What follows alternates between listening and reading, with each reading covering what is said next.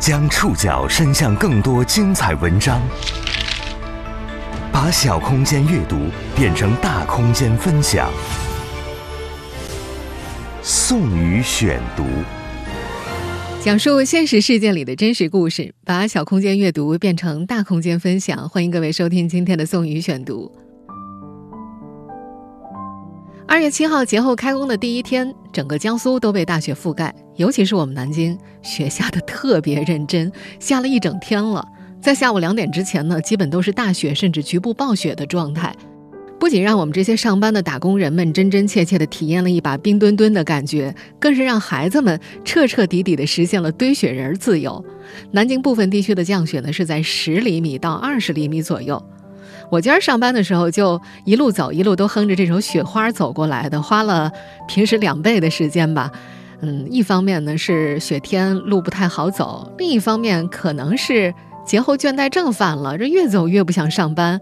我尤其看到路边好多好多小朋友都在冒着大雪滚雪球、堆雪人儿，就特别想加入他们。到了台里之后呢，就和一位从小在东北长大的同事分享我对于下雪的欣喜。没想到居然被鄙视了，他很不屑地说：“就这么点雪，看把你们南方孩子给激动的。”我们南京下的这场雪呢是湿雪，一边下一边化，一整天呢也没堆起来多少。最新的天气预报说呢，这场雪会一直下到晚上十二点。一想到晚点下班回家的路上又可以一边踩雪一边玩，我又开始兴奋和激动了。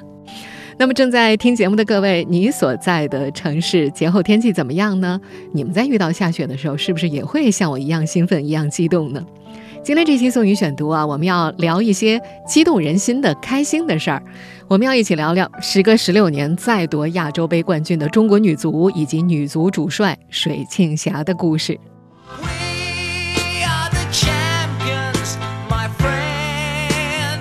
二月六号晚上。无数人的社交媒体因为女足沸腾了。漂亮！漂亮！说了，中国女足夺回了失去十六年的亚洲冠军。上演惊天逆转，时隔十六年第九次捧起亚洲杯冠军奖杯的女足姑娘们，让无数人喊出了那句：“你永远可以相信中国女足。”女足的胜利也让女足现任主教练水庆霞进入公众视线。作为中国女足成年队历史上首位本土女帅，作为曾经的中国黄金一代球员，经历过铿锵玫瑰时代的她，比谁都更明白重新起航的意义。宋宇选读今天为您讲述水庆霞和女足姑娘们夺冠后。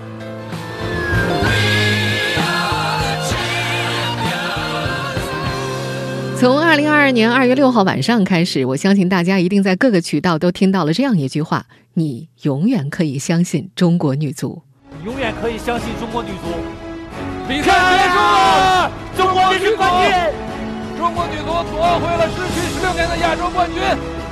在零比二落后情况下，下半场中国队连扳三球，上演了惊天大逆转，史诗级的逆转，尽情欢呼的一刻，胜利属于他们。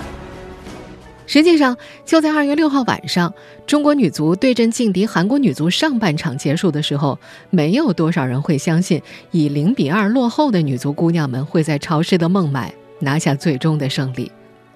这届女足的故事足够惊心动魄，走马换将，让二追三，读秒绝杀。春节假期的最后一天，中国女足以三比二逆转战胜韩国女足，用一场欢欣鼓舞的胜利，给全国人民带来了久违的满足感。漂亮！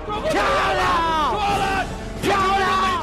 二月六号，亚洲杯夺冠之后，中国女足的姑娘们终于高高抛起了他们的主帅水庆霞。此前在半决赛当中啊，靠点球艰难战胜日本队时，姑娘们就想把水之岛抛起来了，但是被水庆霞拒绝了。很明显，她认为打进决赛还不是庆祝的时候。对阵韩国队决赛开始之前，水庆霞在发布会上显得很平静。她希望队员们可以从半决赛的喜悦中调整出来，以更好的身体和精神状态准备下一场比赛。应该我们从上一场的这个喜悦当中。要走走向下一个积极的备战，而且是平静的，更平静一些。在这场发布会上，他还说：“即便我们夺冠，他也不认为这就是一个了不起的记录。我们还是要一如既往的进行备战。带领中国女足时隔十六年重回亚洲足坛巅峰，这还不算是一个了不起的记录。网友们纷纷感慨：“谁知道够冷静，够霸气。”二月六号赛后，水庆霞终于被全体女足姑娘们抛起来了，欢呼在她身边回荡，祝贺声从四面八方涌来。这一刻，美好和快乐是这样的真实。水庆霞在赛后接受上海媒体采访时说：“她一共被抛了两下，有点晕，自己仿佛醉了一样。”在赛后的新闻发布会上，水庆霞表示：“拿下冠军，她很高兴，这是他作为教练员的第一个冠军，同时也是很多队员的第一次夺冠。”他还说：“夺冠的感觉很美好，特别是他看到了大家在落后时激发出来的斗志。”在发布会上，他一再赞赏他的队员们。他说：“很感谢所有的队员，他们在困难的情况下战胜了自我，也战胜了对手。”他说：“是队员们在场上没有放弃，竭尽全力的去拼，展现了顽强的意志力和精神，这是这支球队做的最好的地方。”在女足亚洲杯夺冠之后，国内媒体和网友们用了连串的感叹号，表达对女足主帅水庆霞的赞美。连续神换人力夺亚洲杯，中国女足夺冠头号功臣，历史第一人以球员、主帅两种身份举起亚洲杯，三十六年六战亚洲杯未尝一败。不过，水庆霞本人依然是冷静清醒的。他说：“姑娘们手中的冠军奖杯，并非终点，而更像一个起点。”他说：“拿到冠军是一件可喜的事情，他们也看到了今后的方向。”无论在技战术上还是心理上，他们都会朝着正确的方向走下去。水庆霞的冷静和清醒，让无数人看到了铿锵玫瑰再度怒放的希望。从中国女足黄金一代球员，到最懂如何赢得亚洲杯的人，再到更懂如何赢得下一场比赛的人，过去几十年，水庆霞一直步履不停地奔跑在绿茵场上。少有人知的是，在他刚接触足球的时候，就已经是个高龄球员。宋宇选读继续播出：水庆霞和女足姑娘们夺冠后。水庆霞，一九六六年十二月十八号出生于江苏省盐城市阜宁县，今年他已经五十六岁了。此前，他曾在接受江苏媒体采访时提到过，他从小就喜欢参加各种运动。包括射击、乒乓球等项目都练过。不过，四十五年前，十一岁的水庆霞刚刚进入当地体校和体育结缘的时候，其实和足球没啥关系。她练的是田径，当时她的主项包括跳远和五项全能。一九八三年，当地少体校面临分流，成绩好的就进体工队。那时，水庆霞的教练觉得，他这个弟子要是不搞体育运动就可惜了。于是就把当时已经十七岁的水庆霞推荐到足球队去练足球。以现在的眼光来看，十七岁的年纪开始一段新的体育生涯，对任何一项体育运动来说都算是高龄了。多年以后，水庆霞自己回忆起这段意外的时候，脸上仍然写满不可思议。他更不会想到，他当时进入的。是上海历史上首支女足队，以及刚刚起步的中国女足将会成为她接下来大半辈子人生中的主旋律。水庆霞后来回忆说，当年其实她的想法比较简单，既然踢球，那就踢吧。但现实是骨感的，十七岁的她需要从颠球开始学起。好在她也有些惊喜的发现，自己在绿茵场上还真是有点天分。刚转行不久，他就从一百多个人当中脱颖而出，直接进入了上海女足的一线队。颠球到带球，再到战术，仅仅一年之后，中国女足国家队名单里就出现了水庆霞的名字。现在提到水庆霞，往往第一个头衔会是中国黄金一代球员。作为和孙雯、刘爱玲、温丽蓉、孙庆梅一起在1996年亚特兰大奥运会上拿到女足银牌的主力，水庆霞其实还是女足队员中最早一批留洋的成员之一。上世纪九十年代，水庆霞曾经两次东渡日本踢球，一九九二年，二十六岁的水庆霞曾经前往日本普里马俱乐部踢球，并成为这支队伍的主力。次年二月，因为在一场和男子队伍对抗的教学赛中不幸严重骨折，他只能回到国内。当时医生为他做了钢钉内固定手术。五个月之后，他就出现在了上海女足的训练场上，并于同年九月代表上海女足参加在北京举行的第七届全运会。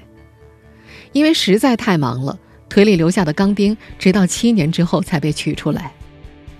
一九九八年。再度赴日的水庆霞效力于日本铃木清水队，他在当年联赛中一共打进了十一个球，进入联赛射手榜的前十位。水庆霞在球员时代最为辉煌的履历是五次获得亚洲杯冠军，他曾于一九八六年、一九八九年、一九九一年、一九九五年和一九九七年五次代表中国女足夺得亚洲杯冠军。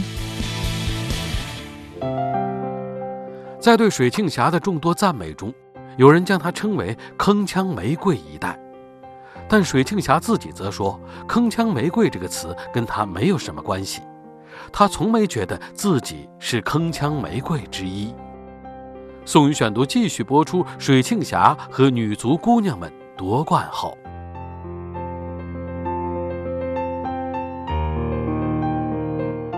呃，其实对我来说，我我没有觉得我就是铿锵玫瑰的之一，因为当时提的铿锵玫瑰是九九年世界杯，也是惜败那个美国队，呃，所以之后才有这个铿锵玫瑰。这次世界杯我我没有在。我们现在听到的这段录音是水庆霞在接受五星体育采访时说的。我觉得铿锵玫瑰对一些参加这些，呃，尤其得到这个荣誉的人来讲，我觉得值得有拥有吧。我从来没感觉铿锵玫瑰属于我，我像我这样的。这段录音中，水庆霞说的那场比赛是一九九九年七月十号举行的。当时，包括美国前总统比尔·克林顿在内的九万零一百八十五名热情球迷汇集在加利福尼亚州帕沙迪纳的玫瑰湾体育场，观看那场女足世界杯最后的决赛。在那里。他们见证了美国队通过点球大战五比四险胜中国女足，人们把那支惜败美国女足的中国女足队伍称为“黄金一代”。伴随着田震铿锵玫瑰的歌声，那代球员红遍大街小巷，铿锵玫瑰也成了妇孺皆知的女足姑娘们的代名词。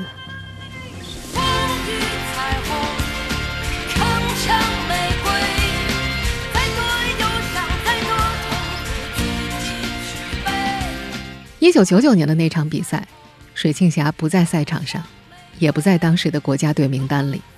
她的球员生涯曾经三进三出国家队。我也是国家队三进三出，也是经常的事情。呃，可能是自己的这个风格可能不太适合国家队吧。我觉得可能最关键的是，我可能没有在一个适合的位置上面。铿锵玫瑰名扬全国后不久。因为在上海女足对阵北京女足的比赛中表现突出二零零零年四月三十四岁的水庆霞再度入选国家队，创造了当时国家级球队球员的年龄之最。在球员时代，水庆霞的绝招是定位球，除了曾经角球直接破门。二零零一年，三十五岁高龄的他，在退役前参加的最后一届全运会决赛上，还上演了任意球世界波，攻入全场唯一进球，帮助上海女足蝉联全运会冠军。但水庆霞的这项绝招不是天赋，而是靠自己不断加练，一点点练出来的。我们在一九九七年十二月十四号的新华社报道当中查询到了这样一段新闻，新闻是这样说的：下半场开赛二十分钟时。中国队在对方禁区左脚逼的任意球，八号老将水庆霞主罚，球直射左立柱弹出，刘爱玲中路又是补射得手。在这段新闻当中，水庆霞是一个失败者。当天，第十一届亚洲女足锦标赛在广州落幕，中国队在决赛当中靠刘爱玲的两次射门，以二比零击败了劲旅朝鲜队，蝉联亚洲杯冠军。射丢的任意球，让水庆霞非常内疚，觉得很不好意思。他硬是通过刻苦训练，把自己的弱项变成了绝招。球员时代三进三出国家队波折的经历，让他留下了不少遗憾。他在接受五星体育采访时感慨：“如果那个时候遇到赏识自己的教练，可能会有不一样的经历。”很多遗憾是什么感觉？就是 你有很多的武艺，但是不能够有这个平台去去充分的去发挥。呃，我觉得这点，我和朋友开玩笑说，嗯，如果说再回到从前，有个很好的平台，有一个赏识你的教练的话，可能会会不一样。二零零一年，水庆霞退役，并逐步转型成为教练。球员时代的水庆霞对自己的要求极为严格，退役转当教练之初，他也曾以严厉著称。但二十年教练生涯，他一点点变了，渐渐成了队员们口中的“水妈妈”。宋宇选读继续播出：水庆霞和女足姑娘们夺冠后。二十多年的教练生涯，水庆霞曾经担任过中国女足国青队主帅，随后执掌上海女足，带领球队三次问鼎全运会冠军，夺得过联赛、杯赛冠军。二零二一年十一月十八号，水庆霞担任中国女足主帅，是中国女足史上第一位女性教练，也是中国女足第一位率队获得亚洲杯冠军的女性主教练。水庆霞的执教之路堪称一步一个脚印。而她对于教练行业的钻研也早已得到行业内的公认。学习、看录像研究、实战、改进，这就是他几十年如一日的生活日常。他甚至曾在接受采访时调侃：“不当教练，他不知道自己能干什么。”其实真的说难直白一点，也没得选，除了当教练之外，你能干什么？有时候再想想，踢了将近二十年的球，然后又当了二十年的教练，其实除了训练。三点一线之外还有什么生活？其实没有什么多余的什么生活，但是既然做了吧，就尽自己全力去把它做好。我觉得我希望做一个成功的教练。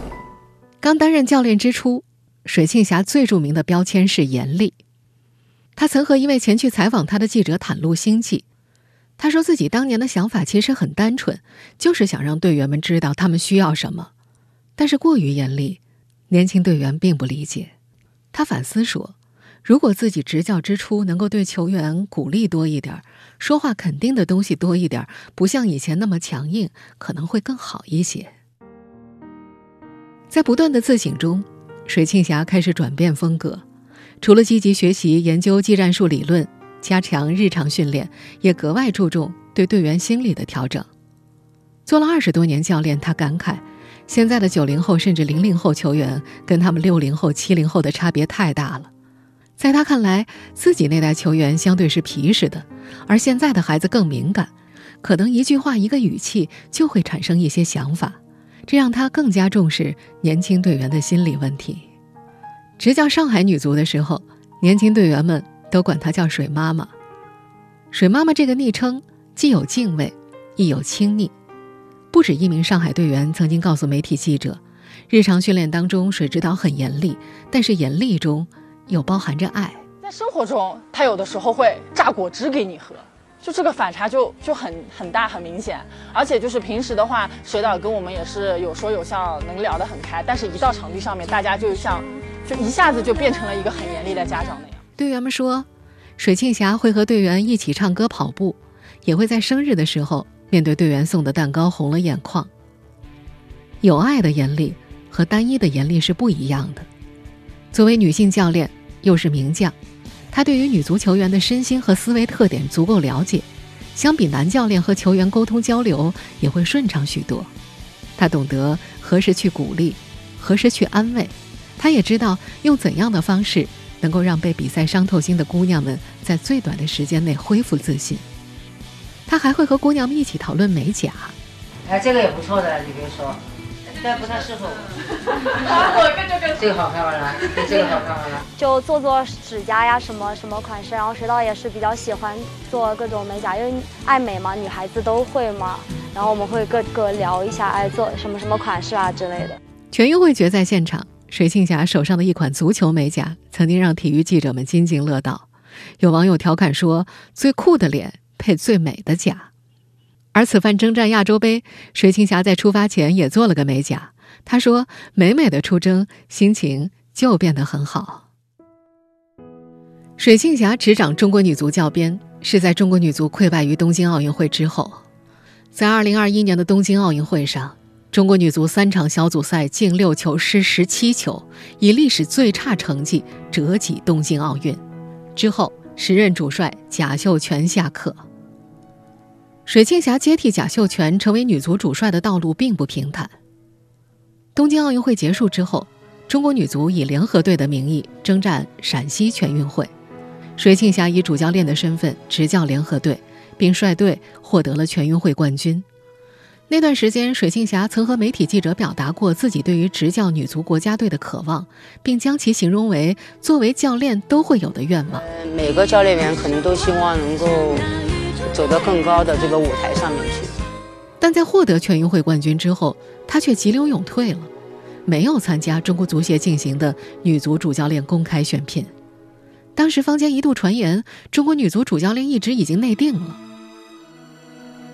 在被疯传内定的竞聘闹剧难以收场之后，一度拒绝参与竞聘的水庆霞，最终决定坐上帅位。二零二一年十一月十八号，中国足协官方宣布，水庆霞担任女足国家队主教练。当时足协称。综合前期女足国家队主教练选聘工作情况，在广泛征求意见基础上通盘考虑、慎重研究决定，由现任上海女子足球队主教练水庆霞担任中国女子足球队主教练。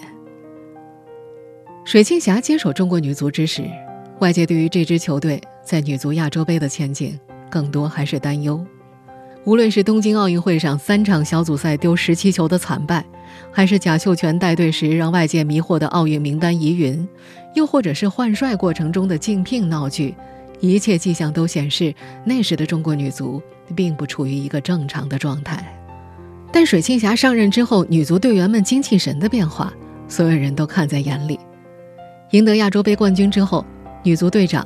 获得亚洲杯赛事最佳球员的王珊珊，在发表赛后感言时说：“她和队友们未来肯定还会经历很多起伏，但他们给全世界展示了他们有多么的团结，他们也会继续展示中国女足的精神。”时隔十六年，再捧起亚洲杯冠军奖杯的女足姑娘们和水庆霞一道，收获了无数的掌声和褒奖。但一场胜利。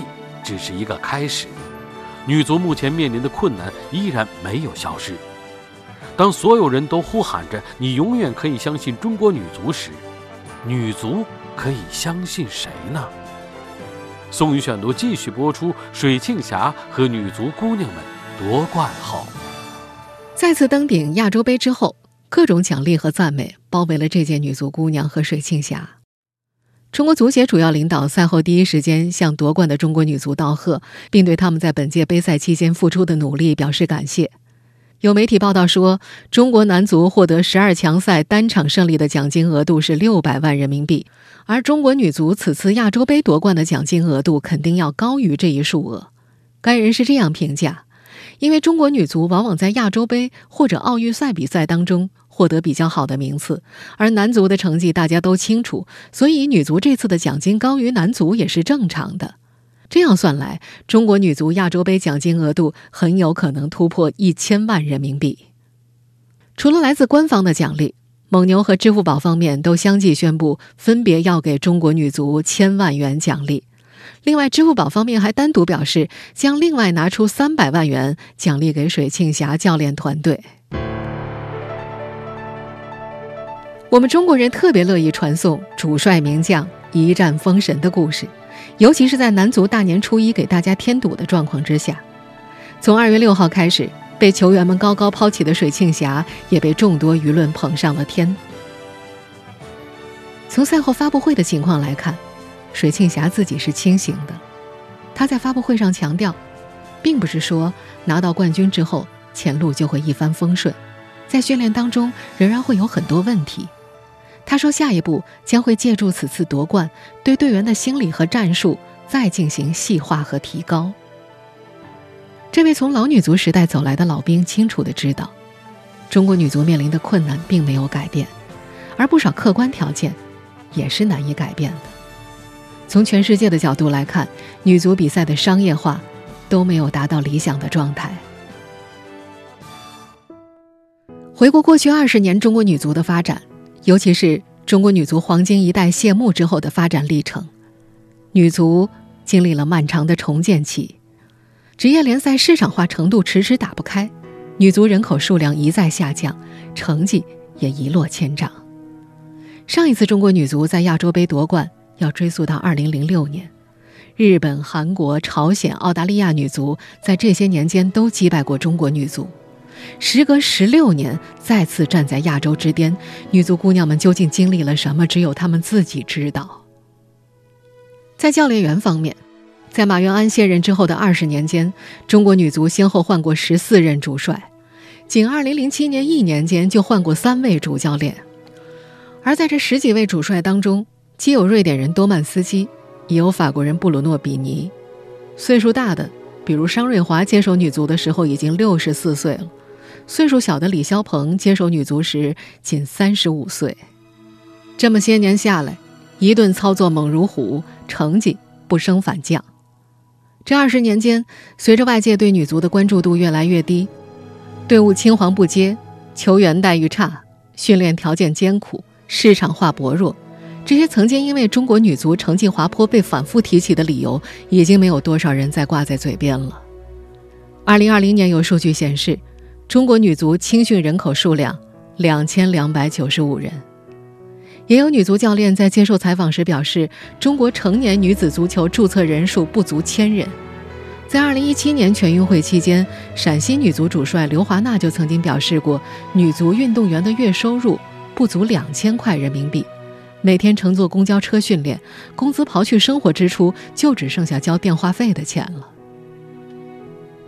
这届女足虽然取得了亚洲杯的胜利，但明眼人都看得出来，女足面临的困难依然没有改变。从另一个维度上来看，和中国女足一样，经历了长达几十年糊涂管理的中国男足，也是既没弄明白当下怎么办，也不清楚未来怎么办。但中国足球终究是要面向未来的呀！亚洲杯夺冠。晋级2023年女足世界杯的中国女足，在世界杯的舞台上将面对更加强大的对手和更加严峻的挑战。接下来的训练和准备需要更加有条理和针对性才行。更大视野范围之内还有更多问题待解决：匮乏的足球人口该怎么解决？一地鸡毛的职业联赛该如何收场？国字头队伍如何备战？这些都是摆在眼前的现实问题。无论男足还是女足，我们都要给教练员队伍更长时间来梳理球队、整理思路。就像水庆霞上任之后有人说的那样：“中国足球不着急要成绩，先把不折腾这三个字贯彻好。”这三个字，既适用于中国女足，也适用于中国男足。这两天，所有人都在说：“我们永远可以相信中国女足。”但是中国女足又可以相信谁呢？在夺冠之后的新闻发布会上，明白前路可能会碰到很多问题的水庆霞还说了这样一句话：“她说，只要方向正确，期待的结果应该不会太差。那么，就让我们一起期待下一个不太差的结果吧。”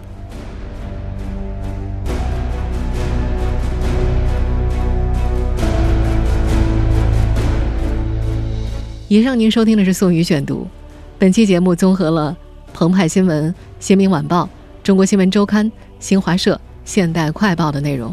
收听节目复播，您可以关注本节目的同名微信公众号“宋宇选读”。我们下期节目时间再见。